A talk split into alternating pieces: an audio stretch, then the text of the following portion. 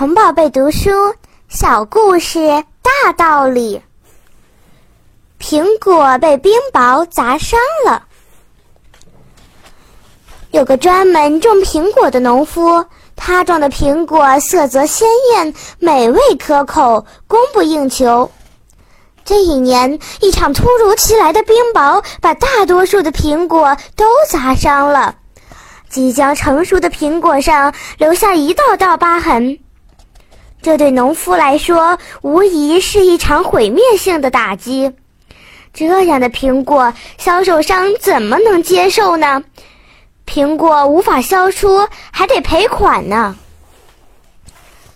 乐观的农夫却想到了一个绝妙的办法，他在苹果的包装上打出了这样的广告词：“亲爱的顾客，您注意到了吗？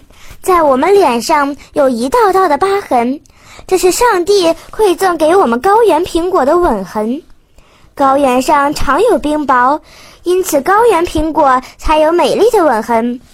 如果你喜爱高原苹果的美味，那么请记住我们的正宗商标——疤痕。